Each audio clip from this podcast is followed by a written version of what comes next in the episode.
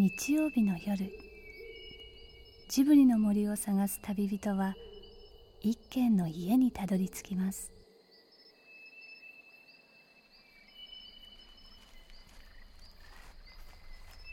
ジブリの森の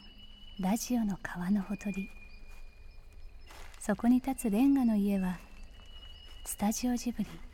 鈴木敏夫さんの隠れ家です。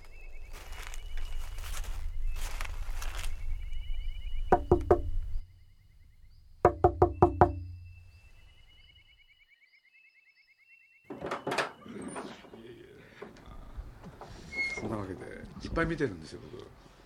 僕は僕は僕は学生ですからね。よ40年ぐらい前になるんじゃないですかね。ちょっとわかんないですけどね、えーそうですね。僕そういう年号とかそういうの全然覚えられない方なんで。もうヒット作はもう全部もう。いやーえーいやもう始まってんですか？だから山田さんの場合ね僕僕は勝手な思いですよ。どっかにね常に道徳って問題があるんですよ。失われつ失われたっていうのか失われつつあるっていうのか。でそれのね蘇らせ方がすごい絶妙で。あのねなんていうのかな。今の時代を見て話を作るっていうのは山田さんの先輩特許だったんですよ。だから僕なんかはそれをテレビその他で見て随分勉強した世代ですよね。いや実に捉えてらっしゃるんで僕はあのついでだから言っちゃいますけれどこの間ね、まあ、何しろ山田さんのファンだったこともあって実を言うと山田さんにね2回ぐらいねシナリオを依頼に行ってんですよ。でつれなく断られたりして。いやいや恐れ多くて。鈴木敏夫のなんかねジブリやっていいんじゃないかななんて。汗まみれ。だからある時なんかもねこの番組はまあ、宮崎とか僕とかウォルト・ディズニー・スタジオ・ホーム・エンターテイメントそれの現代版できないかな読売新聞。これで九州柳川なんていうのがねドリームスカイワード。ここで山田さん JAL にねそれ書いてもらえませんかっつって頼みに行ってね。街のホットステーション。ローソン。僕さすがだなと思ったのはね山田アサヒ飲料の提供でお送りします。宮崎さんのものは本当にあのうんと初期は分かりませんけど大半拝見しててとっても尊敬してますのであのもうぜひ見たいと思って こんないい機会はないと思って、えー見せていただきました、うん、僕はポニョではね何よりねあの、えー海海に波がわーっと来た時にあのポニョが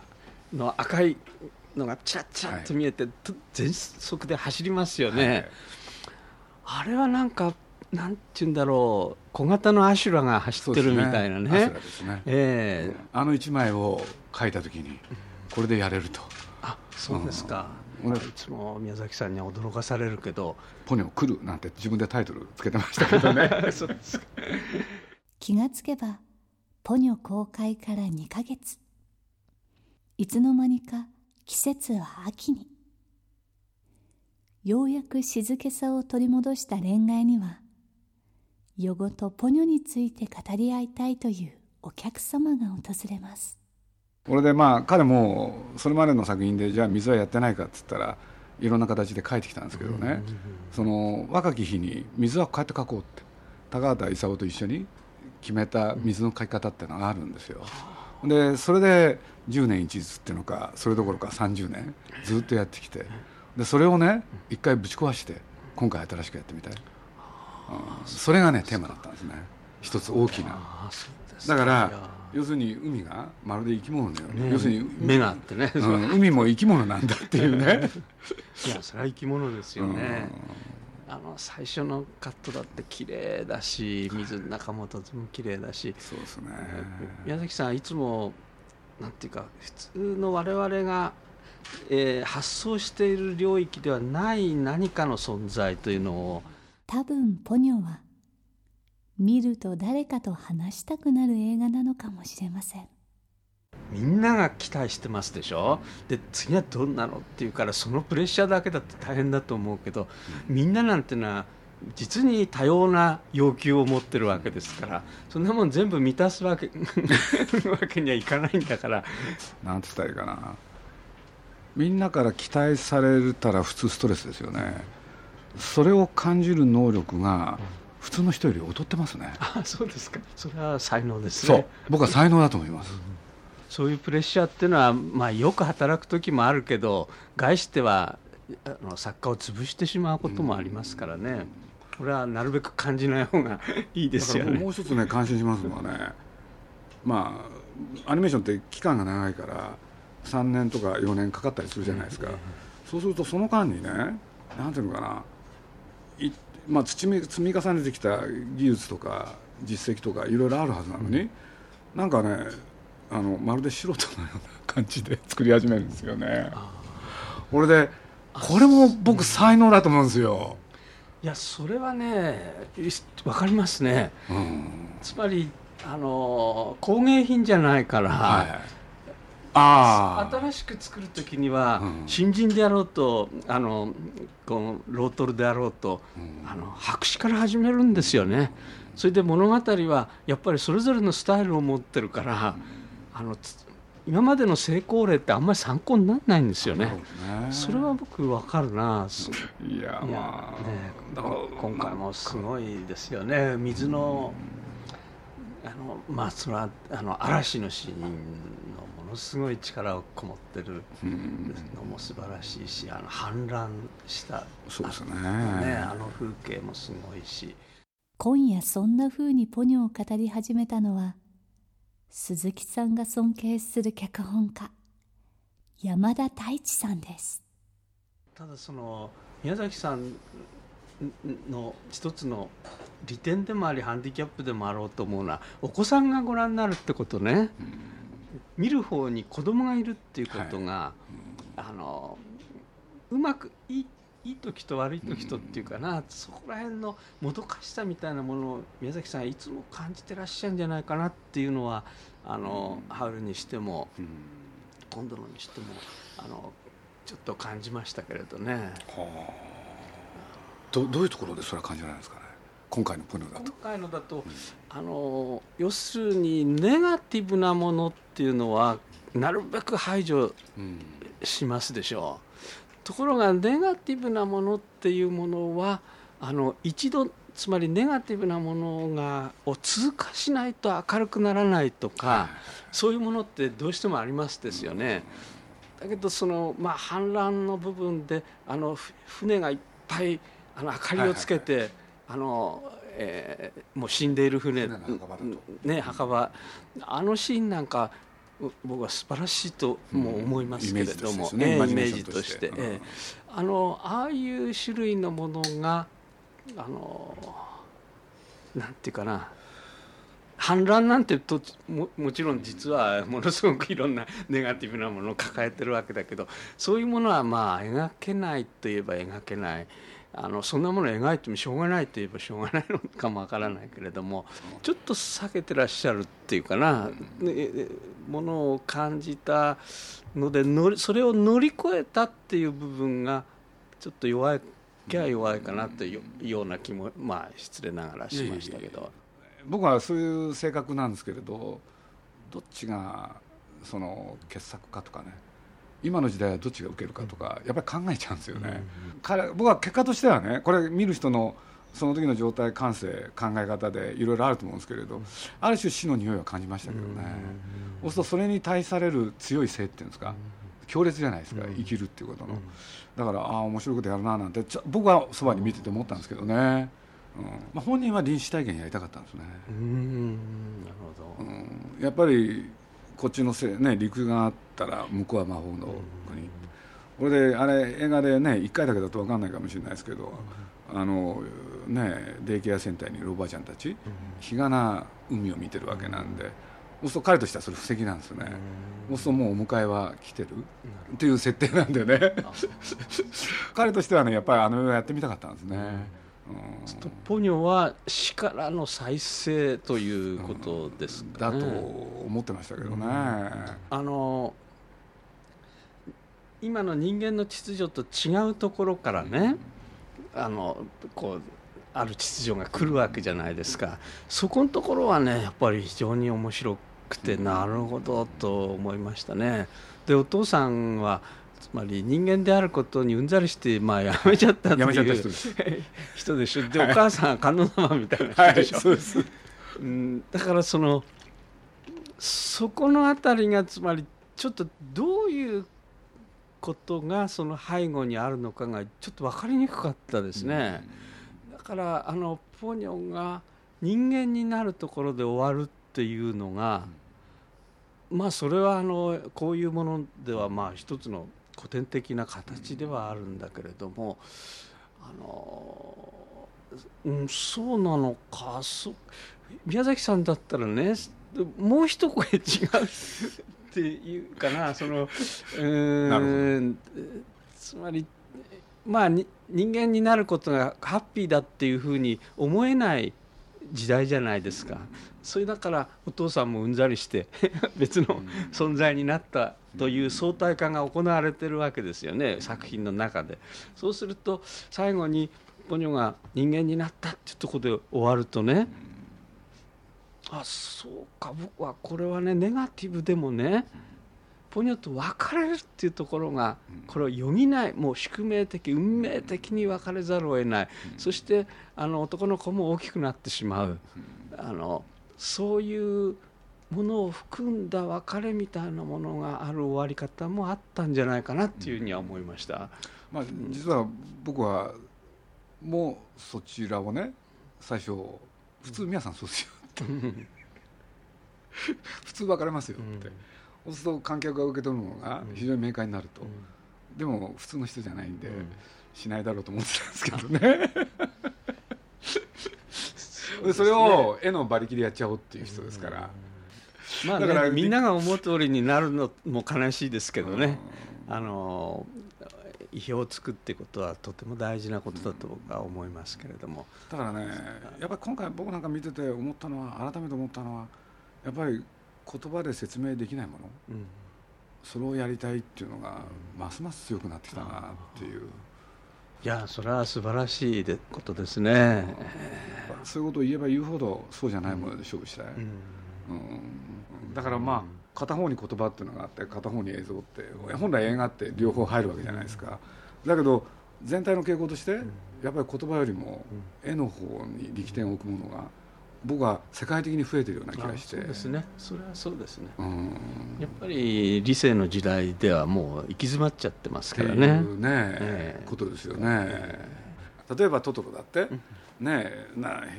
線で描いてるわけでまさかあのお腹がね手指で押したらへっこむ、それを感じさせてくれるわけでしょ、そうするとこれはね彼のやっぱり持ち物ですよね、で他の人がやったらそうはいかない、いやいかないですね。そうするとお腹がねへっこみそうなんてね実に本当に単純なことなのにみんな描けない、それを彼は描いちゃうんですよね、だから今回のアニメーションでも大事なところはねまあ実を言うと17万枚なんて絵描いてるんですけどね大事なポイントは全部彼が描いてるんですよ、うん。それと今回彼がこだわったのがそれこそ、えー海のね大変なところもやってるんですけれど静かな海も一人で全部やってるんですよ。で実を言うとそこにものすごく力入れてるんですよ、要するにどうやってやったら海が自然に見えるか、うんあれはね他の人に任せられないっつって。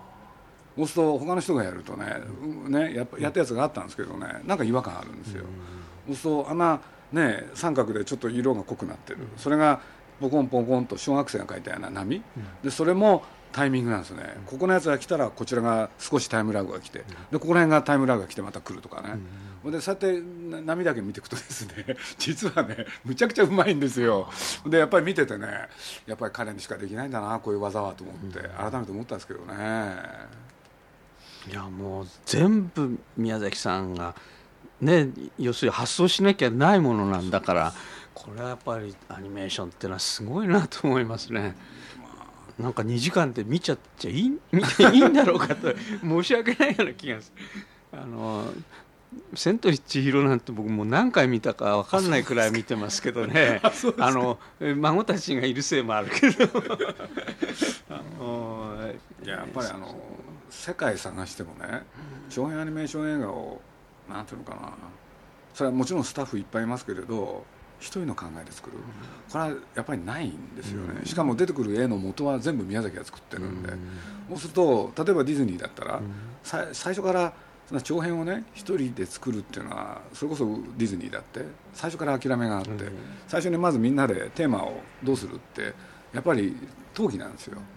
ところがねほんでそのやっていく過程でそれぞれの役割を決めてやるんですけれど、やっぱり個人のねあの人間の出来上がっていくいろんな体験だとか考えだとかいろんなものを根拠にしないとねやっぱ薄くなりますよね彼の場合ね全支配ですからね、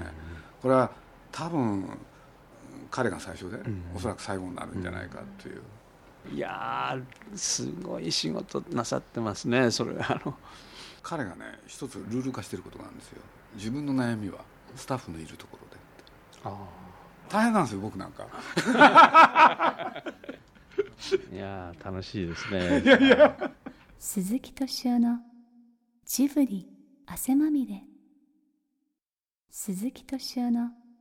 ジブリ汗まみれ。あの根拠がなくてあることが起こるみたいな、そういう作り方をね最近随分されてるような気がして、いやあのそれはまあ僕も僕なんかのこと言ってもしょうがないですけどあの人物に一貫性を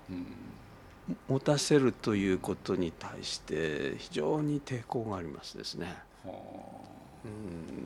あのキャラクターをはっきりさせて対立をはっきりさせてっていうようなあの物語の作り方っていうものに対して、うん。えー、なんとか逆らいたい、はい。えー、その人物に似合う事件しか起こらないとかねそういうようなことをしないとねやっぱり彼の作品って実は支えてるのはそれですね、でそれを潜在的に観客が受け取ってるっていうのも、うん感じますけどね。そうですね。それはもう感じ取ってますね。ポニョを見るとポニョを分かりたくなる。だからポニョを読み解く。でもなんだかうまく解けない。でもポニョを読み解こうとする人の今が少しだけ読み解ける。ポニョは不思議です。でも我々は私なんかの仕事っていうのはリアリズムを外せないですよね、なかなかね、ね、まあ、小説の場合には少し外してるけどあのだから非常に羨ましいっていうかなあの視点を変えると世の中がガラッと変わるっていうのは、まあ、萩原作太郎が「猫町」っていうねあの小説であの自分のうちの近所をこう歩いてってあの角度が違うとねよその街へを歩いてるような気がして今まで見て見たことのない角度から見るとね大井町ですか？えー、どこでしたっけね？あの要するに旅をしていろんなとこ旅してあの人はあの、えー、パリだっけ？フランス行きたいと思うけどあのそんな金はないみたいな詩が書いてますよね。それだけど猫町の時の前書きにはあの街を歩いてああいろんな国へ行ったりいろんなところを歩いたりしても結局はみんな似たような人間が似たような生活してるだけでつまり味気ない。基本的には退屈であると思ってそして体を少し壊して自分のうちの周りを歩いてたらば いつも歩かない道歩いたらものすごく違った街に見えたって。それはもう瞬間だっていうのね。それですぐそれ気が付いてしまったけれども瞬間つまり全然違うとこを歩いてるというふうに思ったっていう。その瞬間みたいなものをねポニョはわーっと拡大して見せてくれたというふうに思いますね。で私たちは基本的にそういうものに飢えてると。やっぱり言葉で説明できないもの？なるほどああそう。